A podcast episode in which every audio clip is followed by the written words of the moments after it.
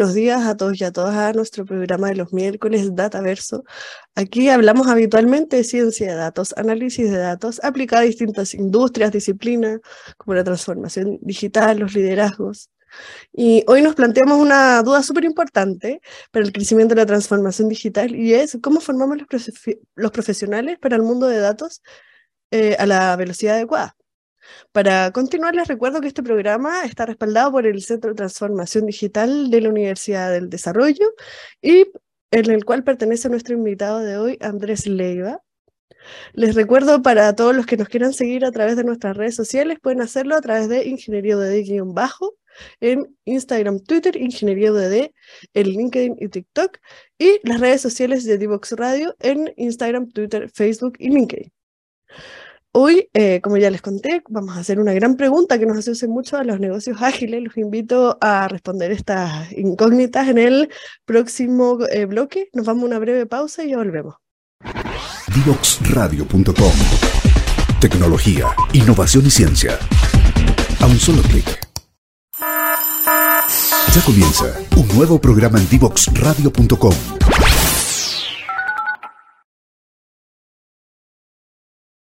Ya estamos de vuelta a nuestro programa de los miércoles Dataverso. Hoy nos acompaña Andrés Leiva del Centro de Transformación Digital de la Universidad del Desarrollo para hablar sobre cómo formamos los profesionales del mundo de los datos, si realmente es a la velocidad adecuada.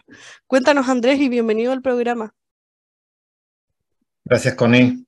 Eh, buen día a todos. Em, mira, yo creo que nosotros em, hemos estado mirando un poquito eso, eso esos valores, digamos, esos barismos, eh, a partir de, algunos estudios que, que, siempre aparecen, ¿no? Eh, la acá en Chile la, misma ACTI, eh, McKinsey, ¿no? Uno puede mirar esos estudios y te das cuenta que hay una, hay una mm, carencia de, profesionales en, áreas STEM eh, importantes, ¿no? por ahí se hablaba, en algún minuto apareció un número, alguien se atrevió a hacer un número que, que de alguna forma con más o menos estudio, con más o menos base, no, nos puede dar un orden de magnitud de qué estamos hablando. Se hablaba de 19.000 eh, que estaban faltando, ¿no? Y, con una tendencia eh, no a la baja, sino a la alza. Y bueno, yo creo que eso un poquito empieza a responder la, eh, la pregunta, ¿no? Hay, hay, carencia en eso y, y probablemente la, la velocidad todavía no es la adecuada y, y probablemente también eh, hay que ver en qué los estamos formando. No, solamente es tener profesionales del área, eh, sino también con, con qué conocimientos salen, ¿no? Y si esos conocimientos son capaces de, de abordar eh, la demanda específica que hay en, en, una industria, en el ecosistema chileno en particular, de, de, este tipo de, de profesionales. Yo creo que, que hay, hay un espacio también súper interesante de, abordar, de analizar, eh, para tener de alguna forma eh, un calce mucho mayor entre lo que el ecosistema, como digo, necesita y lo que las universidades, la academia está formando. Eh, a raíz de lo que mencionas, eh, hay dos preguntas que se me vienen a la mente y una es, ¿cuáles son las herramientas con las cuales tienen que venir estos profesionales y cómo les entregamos estas herramientas? Mira, es súper interesante el punto eh, y son, son, son, son dos temas yo creo que clave.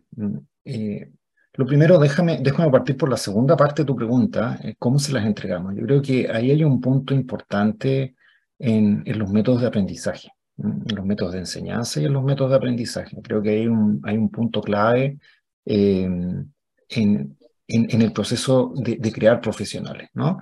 Y, y, básicamente esto tiene que ver con, con alejarnos lo más posible de, de, prácticas eh, que conducen a, lo que los expertos llaman eh, el, el, aprendizaje estratégico. Esto de estudiar para la nota, ¿no?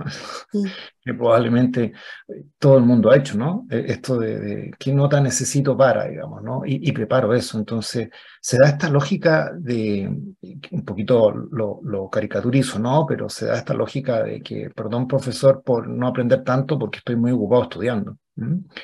Y, y, y, eso nos lleva a, a un escenario en donde eh, los métodos no están probablemente eh, generando conocimiento profundo, un conocimiento que sea, surja a partir del descubrimiento de, de, los contenidos, ¿no? Bueno, y, y, ahí hay, aparecen un montón de nuevas técnicas, ¿no? Que yo creo que hay que incorporar en el, en el sistema educativo. Hay mucho esfuerzo en esa línea, creo que eh, el, el, vector va bien prospectado en ese sentido, vamos en un buen camino, pero de alguna forma eh, hay que seguir perseverando en aquello. Mm, eh, a propósito, eh, en el área, por ejemplo, de la educación escolar, porque para tener como toda esta línea de seguimiento en la educación se tiene que partir de la escolaridad. Y, y, para ti, ¿cuáles son como las dinámicas en la educación que deberían cambiarse o reformarse para poder tener como profesionales más preparados a una velocidad más adecuada para, para las, estas áreas?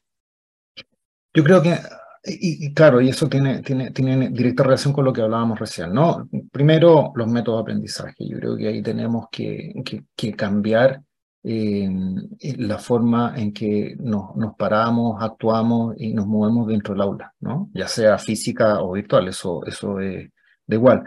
Eh, creo que hay que introducir eh, la, innovación como, como un concepto, ¿no? no como una asignatura. ¿no?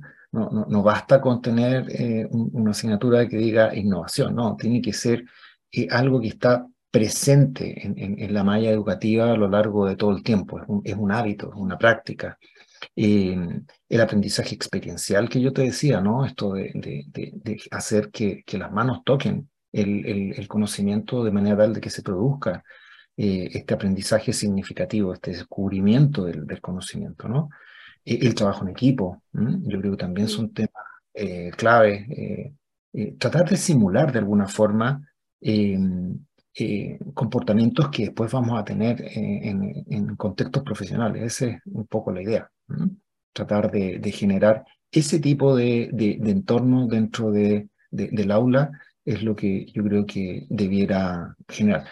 Y, obviamente darle una revisión importante a, los contenidos, dado que sobre todo en el mundo que nos movemos, ¿no? El mundo de la informática, de la ciencia de datos, del STEM, de la ingeniería, eh, eh, la producción de conocimiento eh, es mucho mayor de la que podemos absorber. Entonces, las mallas tienen una tendencia a, desactualizarse en periodos muy cortos de tiempo.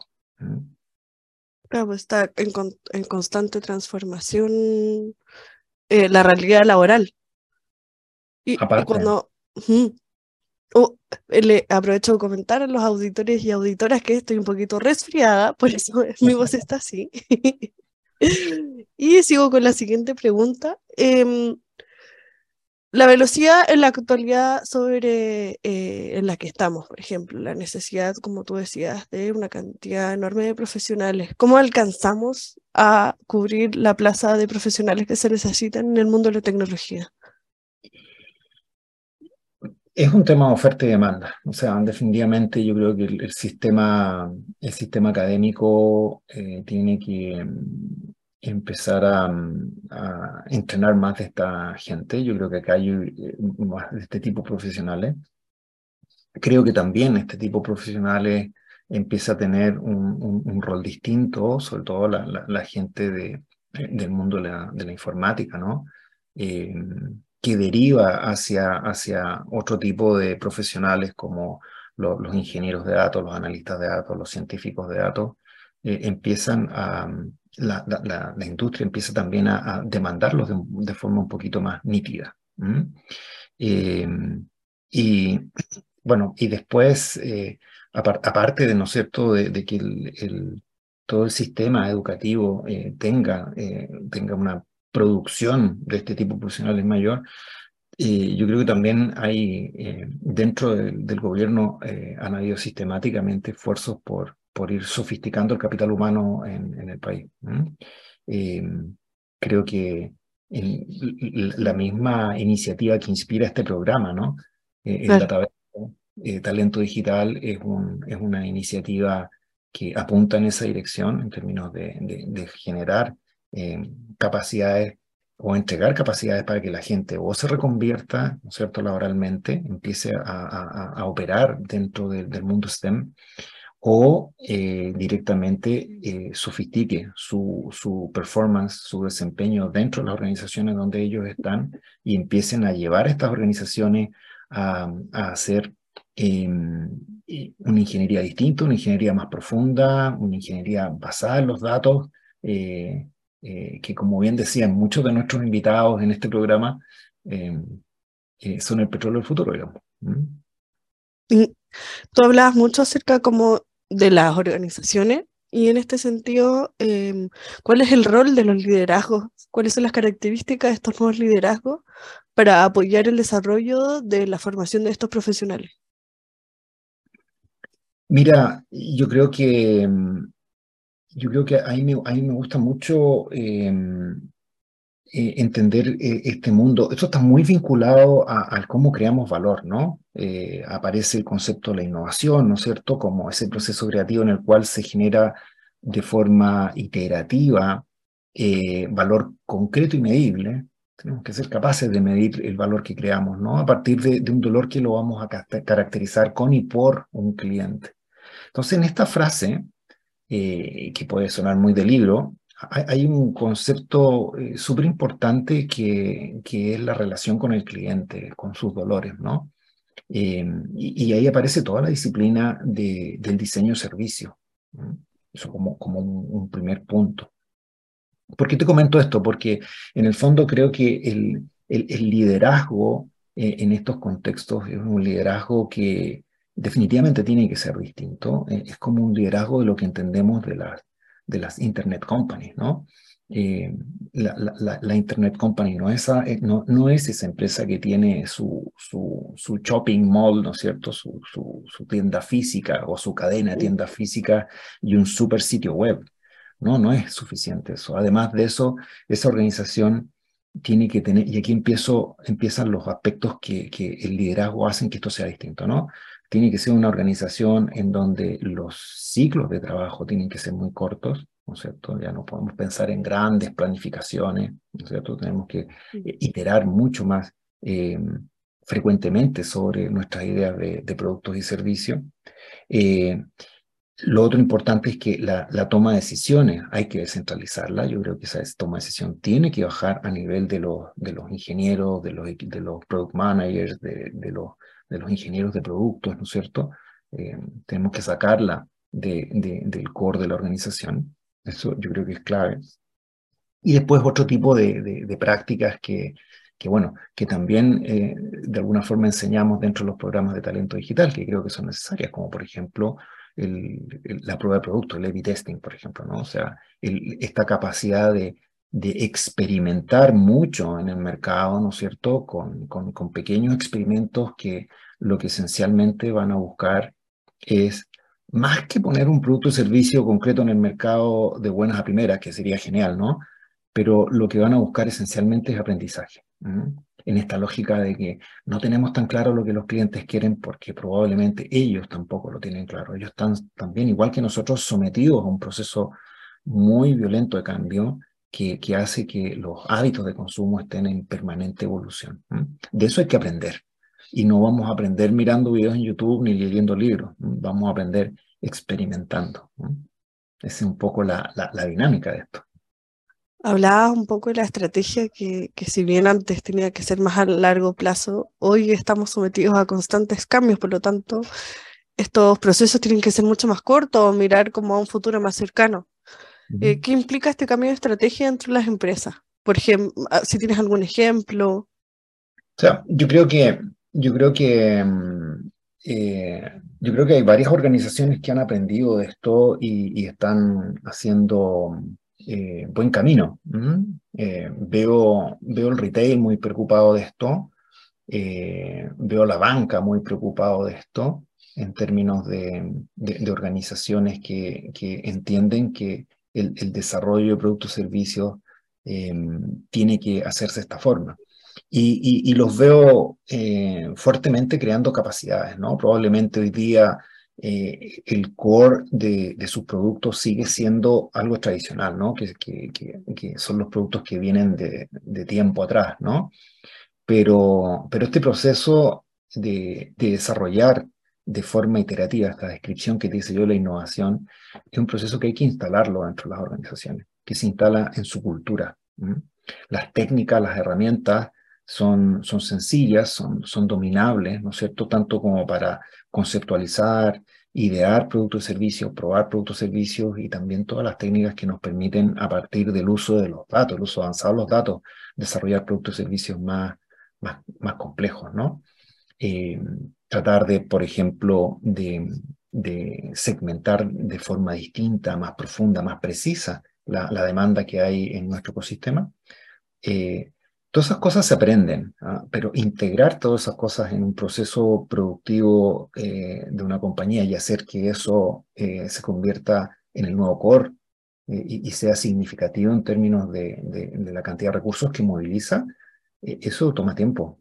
y hay que partir ya las empresas que, que, ya partieron hace tiempo lo están haciendo bien en ese sentido, porque el proceso toma tiempo. Es un cambio cultural que, que, implica convencer a mucha gente, ¿ah?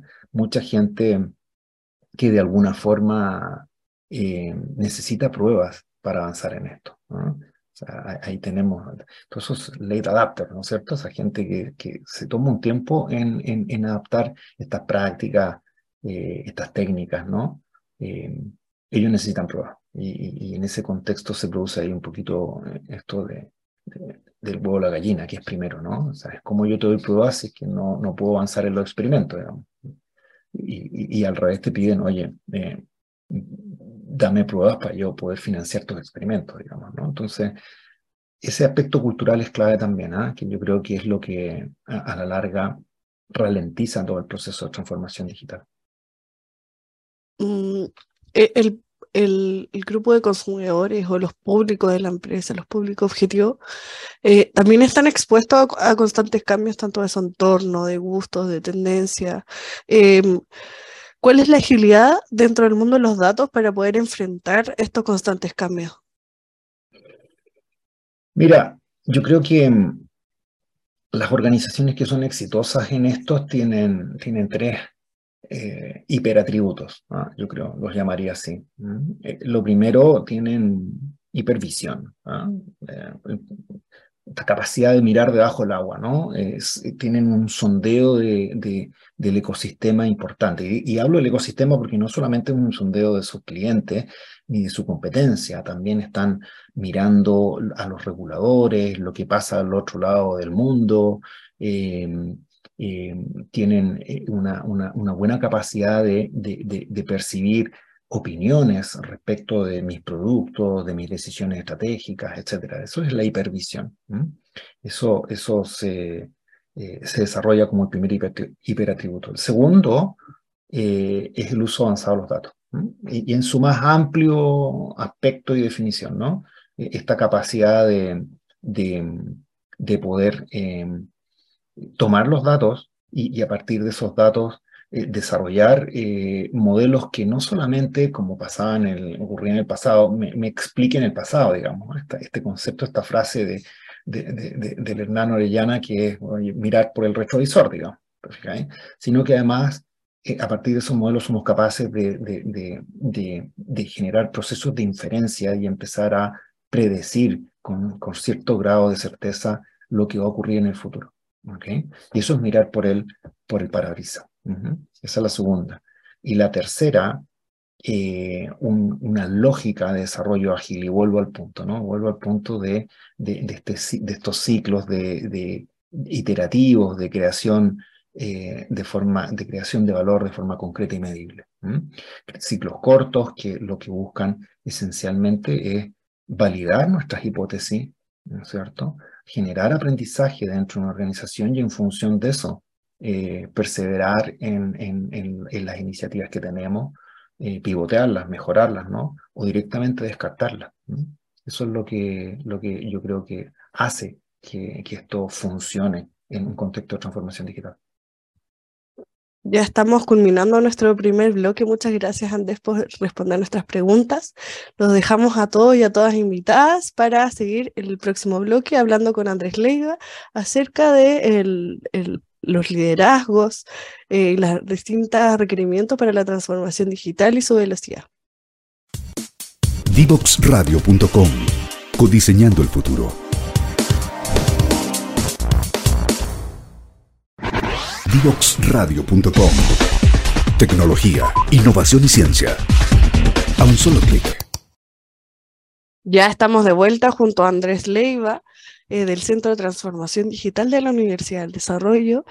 Y para comenzar en este bloque me gustaría un poco abordar ya más el tema como de las culturas organizacionales dentro de lo que hablamos también, por ejemplo, de la velocidad. ¿Cuál es la velocidad que se requiere por parte de los liderazgos para poder afectar en estas transformaciones organizacionales?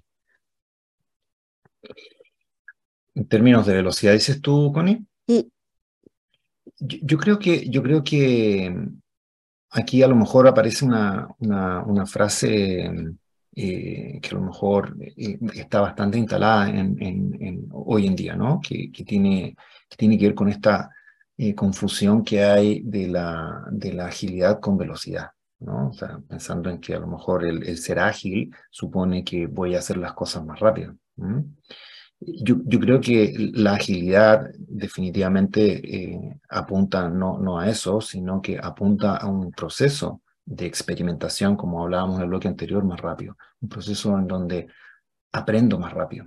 Y, por lo tanto, desde el punto de vista del liderazgo, yo creo que em, em, hay, hay una mala una mala práctica, digamos, eh, si es que sería una mala práctica si es que lo que estamos esperando o entendiendo este concepto en, en su primera definición, en términos de decir, no, Estamos buscando eh, esencialmente eh, acelerar, aumentar el ritmo, el desarrollo en el cual estamos sacando nuestro, nuestras soluciones, nuestros productos y servicios al mercado. Eh, en vez de, en vez de potenciar, y ahí sí que yo creo que se hace, hace falta un, liderazgo ágil y, creativo y, y que permee el hecho de que seamos capaces de instalar estas, estas nuevas prácticas de forma muy rápida en nuestra organización, darnos el permiso de, experimentar, darnos el permiso para, equivocarnos de forma controlada, porque es la forma que tenemos, sobre todo en, contextos complejos, ¿no? altamente complejos, en mercados altamente complejos, es la forma que tenemos de aprender. Y en la medida en que aprendemos, somos capaces de dar mejores respuestas al ecosistema eh, y, en ese proceso de tener mejores respuestas, el, intercambio es más provechoso, la creación de valor, la entrega de valor y la captura de valor, hacer, hacer productos y servicios que también nos permitan eh, eh, rentabilizar nuestro, nuestros negocios. Yo creo que esa, esa es la, la, la, actitud de liderazgo que yo creo. Eh, a lo mejor darse un espacio para también experimentar con nuestras organizaciones, dedicar una parte de la organización a desarrollar estas capacidades. Ahí es donde yo creo que el liderazgo tiene que actuar de forma ágil eh, y rápida. Ahí sí la velocidad yo creo que es importante. ¿ah? Em, ¿Cuáles serían como las principales estrategias para poder tener como agilidad en el proceso que tú mencionabas? Yo creo que em, como es un proceso esencialmente cultural, eh, eh, dicho sea paso, muchas de las, técnicas que, que, hoy día están como de moda en, este contexto de la transformación digital, de lo digital, de, lo ágil, ¿no? son técnicas todas que ya tienen sus buenos lustros, ¿no? Son, acá no hay nada tan nuevo. El design thinking, las metodologías ágiles, ¿no? Son, partieron por allá por los años 90, digamos, ¿no?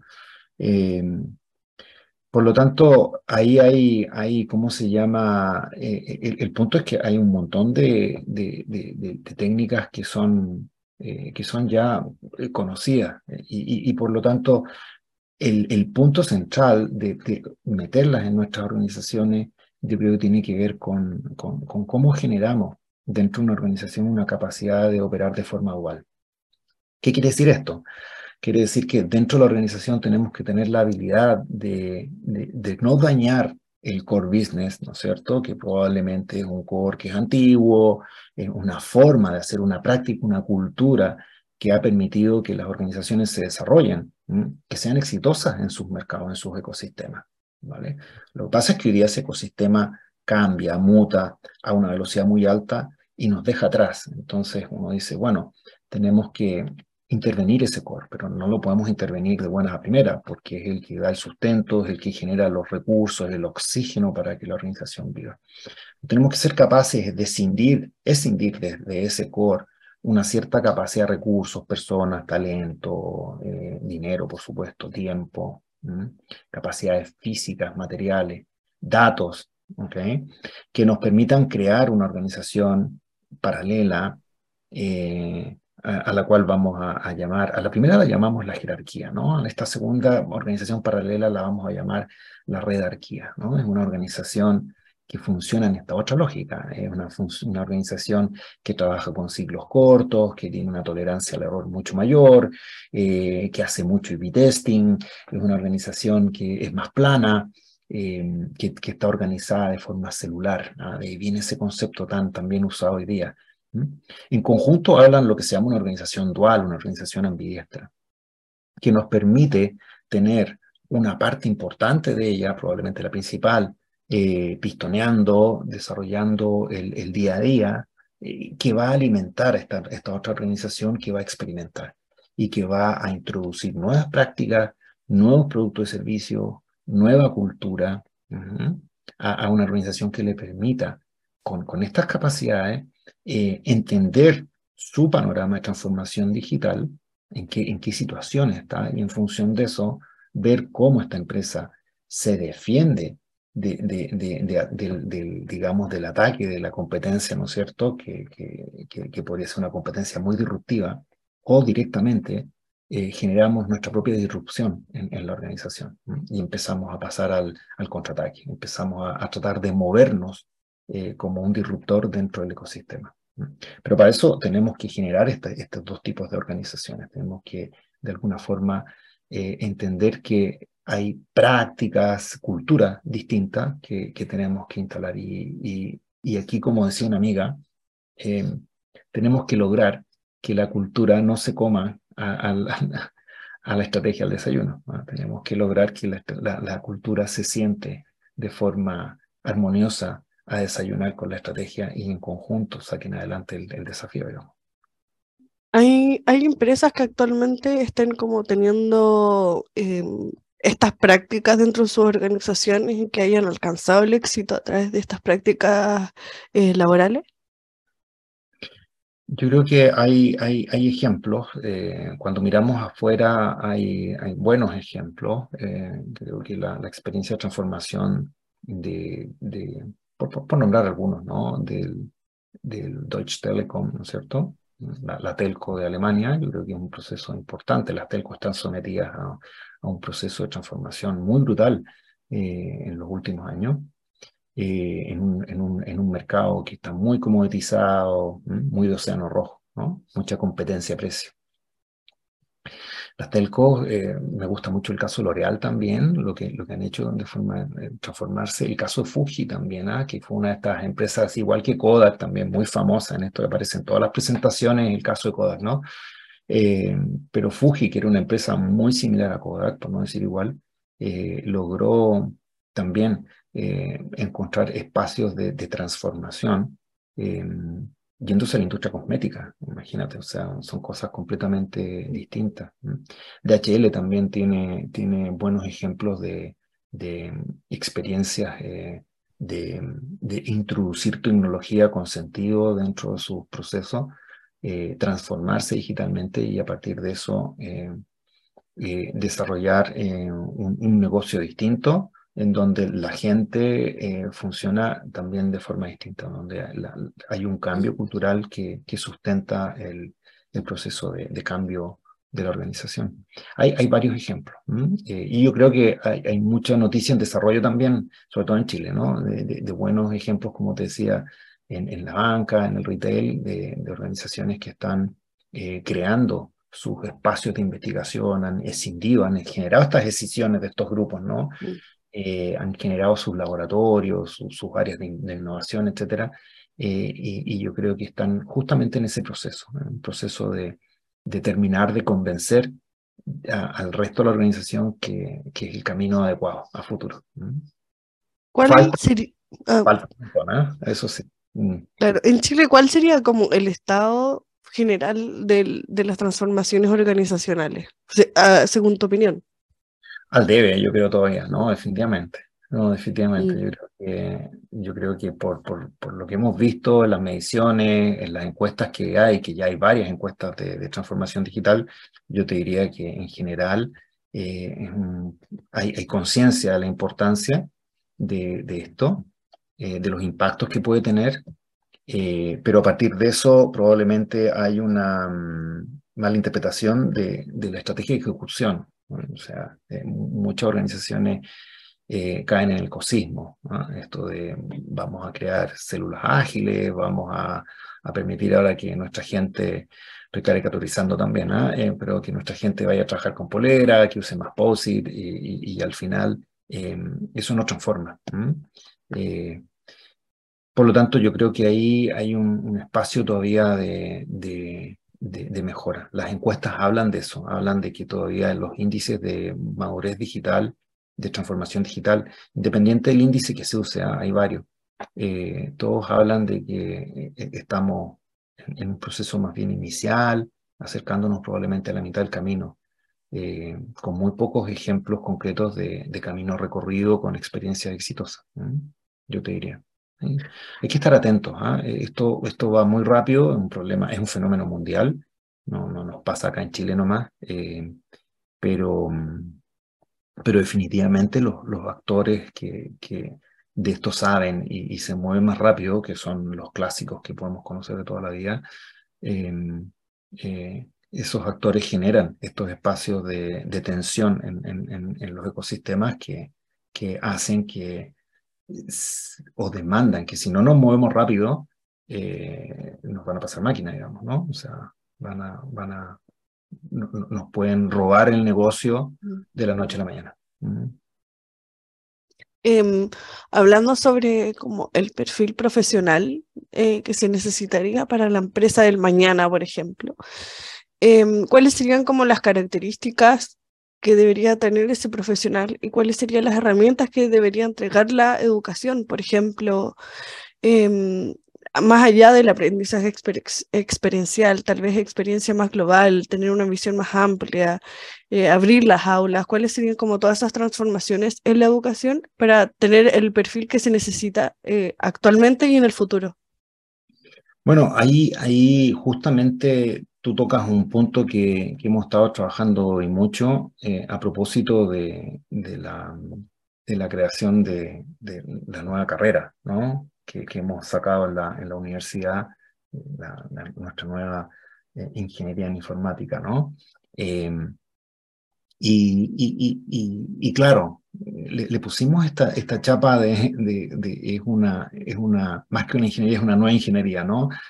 Eh, porque precisamente queríamos hacernos cargo de lo que tú me preguntas, en términos de, de, que, eh, además de, generar eh, todos los conocimientos en nuestro equipo, en nuestros alumnos, ¿no? que sean conocimientos actualizados, ¿no? que sean conocimientos que evolucionen.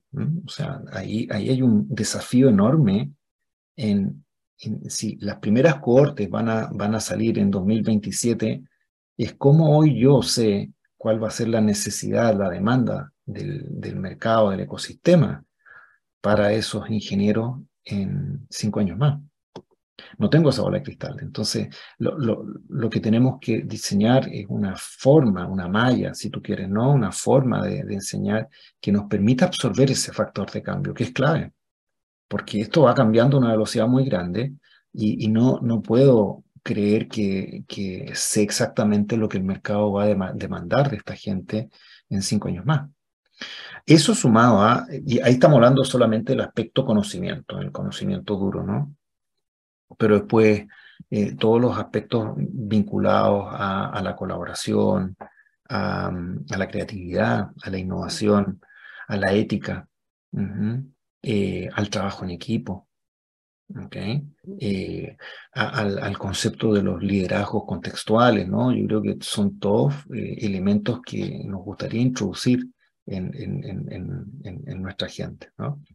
Para eso, la idea es básicamente em, exponerlo a, situaciones concretas que permitan ir desarrollando esas capacidades, ¿no? O sea, muy tempranamente el trabajo en equipo, entender, por ejemplo, que, que, que, la nota, si tú quieres, ¿no? La evaluación, la calificación, eh, es una evaluación que va a depender del esfuerzo del colectivo, del grupo. Yo soy una pieza de ese grupo, ¿no? Eh, y que el grupo depende de mí y yo dependo de ellos. Em, em, eso es clave, eso es clave porque definitivamente esa es la forma en que operamos en el mercado. Cuando salimos a trabajar nos damos cuenta que los desafíos son tan complejos que la única forma de resolverlos es con, con equipos multidisciplinarios, que, que, aglutinen conocimiento, experiencia em, y otros factores, ¿no? Que hagan que el trabajo sea más, más productivo. Justamente te iba a preguntar sobre la importancia de los equipos multidisciplinarios en el crecimiento creativo, en las proyecciones eh, dentro de las organizaciones, eh, cómo se compatibilizan estos distintos conocimientos para el crecimiento de una empresa, para poder visibilizar las necesidades al futuro, para tener una doble lectura quizás de lo que está pasando en el presente. Yo creo que, yo creo que el equipo es una pequeña red, ¿no? Eh, y cuando uno se integra a una red, por definición, tus capacidades aumentan. O sea, ya mis capacidades dejan de ser las capacidades que yo tengo en mi mochila, sino que ahora pasan a ser las capacidades que hay en mi mochila y en las mochilas de los otros, ¿no? Eh, entonces, cuando se arman buenos equipos eh, y los liderazgos son, son, son los adecuados, obviamente que se potencia ahí un, un, núcleo de trabajo que, que, es capaz de enfrentar desafíos mucho más complejos que si lo hacemos de forma individual. Eh, de forma autónoma. Lo otro, yo creo que, y vuelto un poco al, al, punto de, de, de, cómo creamos estas capacidades, yo creo que es clave exponer también a, los chicos, a los alumnos, ¿no es cierto?, a, un proceso experiencial en la industria de forma temprana. Y, y, ahí, de alguna forma, lo que hemos hecho es eh, de este concepto de lo que llamamos la ingeniería con la empresa, ¿no? de, que nuestros alumnos estén permanentemente, eh, eh, conforme estudian, tengan una, una, iteración permanente entre estar un trimestre en la universidad, un trimestre en una empresa, practicando lo que hemos aprendido, ¿no? aplicándolo, otro trimestre en la universidad y así sucesivamente a lo largo de tres años. Esto no solamente te permite, en términos concretos, eh, terminar tu carrera con experiencia laboral directo, o sea, es como que sales de la carrera y ya tienes un, nivel de experiencia que puedes poner en tu currículum. Tiene, tiene la, la ventaja de que eh, vamos eh, modelando ese conocimiento que ellos van adquiriendo y lo vamos modelando de acuerdo a la, a la, realidad de uso que tiene en el mercado, ¿no? Y esto en muchas ocasiones en, en una lógica de trabajo en equipo que también nos empieza a generar esas habilidades blandas de, cómo interactuar, de cómo negociar, de cómo transar, de cómo ponernos eh, de acuerdo eh, y, de cómo entender que finalmente el desafío nos queda, por definición, nos queda grande como individuos y que la única forma que tenemos es de sacarlo adelante, ¿no? Es trabajando en equipo, ¿ah? entendiendo que el, éxito es de todos y el fracaso también. Y ahí yo creo que también hablando de los datos que ya veníamos, eh, su uso en el análisis, en la multidisciplina, Eh, ¿cuál, ¿Cuáles son los principales activos que nos dan los datos para poder crecer como organización? Yo creo que va a depender mucho la, de la organización, ¿no? Eh, en términos de, de, cuál es el rubro en el que estamos. Pero, pero definitivamente yo creo que los, eh, el, principal activo que, que, tienen los datos es que, eh, que tienen implícito un valor importante, un valor importante a la hora de, de interpretar mejor nuestro ecosistema, un poquito esta hipervisión de la que yo te hablaba, ¿no? O sea, entender bien los comportamientos actuales, futuros, bueno, pasados también, por supuesto, ¿no? De nuestros clientes, de nuestra competencia, de, aquellos quienes nos regulan, entender dónde nos movemos, eso es lo primero. Eh, eh, el otro valor que tienen es la capacidad de, de desarrollar eh, productos deseables, altamente deseables pero también que sean productos deseables que siempre yo hablo de esta lógica de que el valor hay que crearlo, tener la capacidad de crearlo, de entregarlo, porque una cosa es crear valor y otra cosa es tener la capacidad de distribuirlo. Sobre todo si yo estoy inventando un, un, producto, un servicio que, que, necesita ser para que sea rentable, distribuido a nivel nacional, digamos, te fijas, ¿no? O sea, cómo, cómo ayudarnos a cadena logística. Eso es otro tema, para otras conversaciones, pero es clave. Y después de eso, la capacidad de capturar valor. Mm. Porque, porque nadie quiere, me imagino, desarrollar un producto como WhatsApp, ¿no? Altamente deseable. Todos queremos WhatsApp, ¿no? Todos lo usamos y es vital en nuestra vida personal y profesional, ¿no? Pero ninguno de nosotros estamos dispuestos a pagar ni siquiera un dólar al año por él. ¿Te fijas? Entonces ahí tenemos que, tenemos que ver cómo, cómo también generamos, generamos esa, esas capacidades también dentro de la gente. Claro, imagino que sea mucho en redes sociales también. Bueno, en general, en general, muchas de estas redes eh, hoy día parten más con, con esta lógica, eh, pero las primeras probablemente fueron procesos de experimentación. O sea, yo estoy seguro que los chicos de WhatsApp lo que querían era rentabilizar su producto y servicio eh, cobrándote una tarifa anual. ¿Qué, ¿Qué, apareció? Se acuérdate, eran 99 centavos de dólar al año pero no, nadie estuvo dispuesto a pagarlo. La gente migraba, esa noche migraba, cuando te avisaban que venía el, pago, se migraban a, Telegram.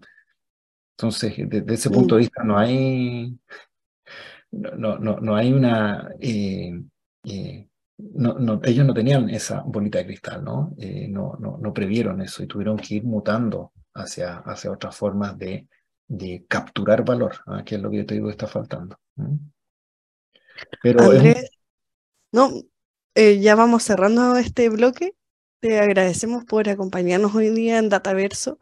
y eh, los dejamos a todos invitados a seguir en esta señal y vamos a una brevísima pausa. Gracias Andrés por acompañarnos hoy día. Em, un abrazo grande, que estés muy bien. Gracias por acompañarnos. Cuídate. Nos vemos por ahí, a la vuelta de la esquina. Un abrazo grande, Connie. Cuídate. Un abrazo. Vamos a una breve pausa y ya volvemos en Dataverso. Desde Chile para el mundo. Divox Radio. Señal online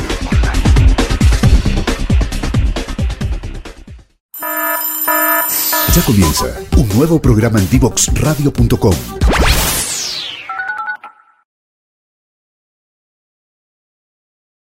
Ya estamos de vuelta en Dataverso, me excuso por mi voz, que estoy muy resfriadita. Les agradezco la compañía eh, este miércoles y todos los miércoles en Dataverso.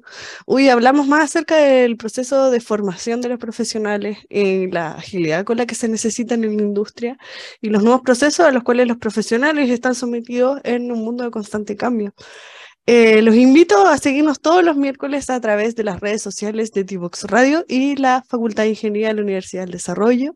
Les recuerdo que este programa está respaldado por el Centro de Transformación Digital de la Universidad del Desarrollo. Muchas gracias por acompañarnos y nos vemos el próximo miércoles. Saludos.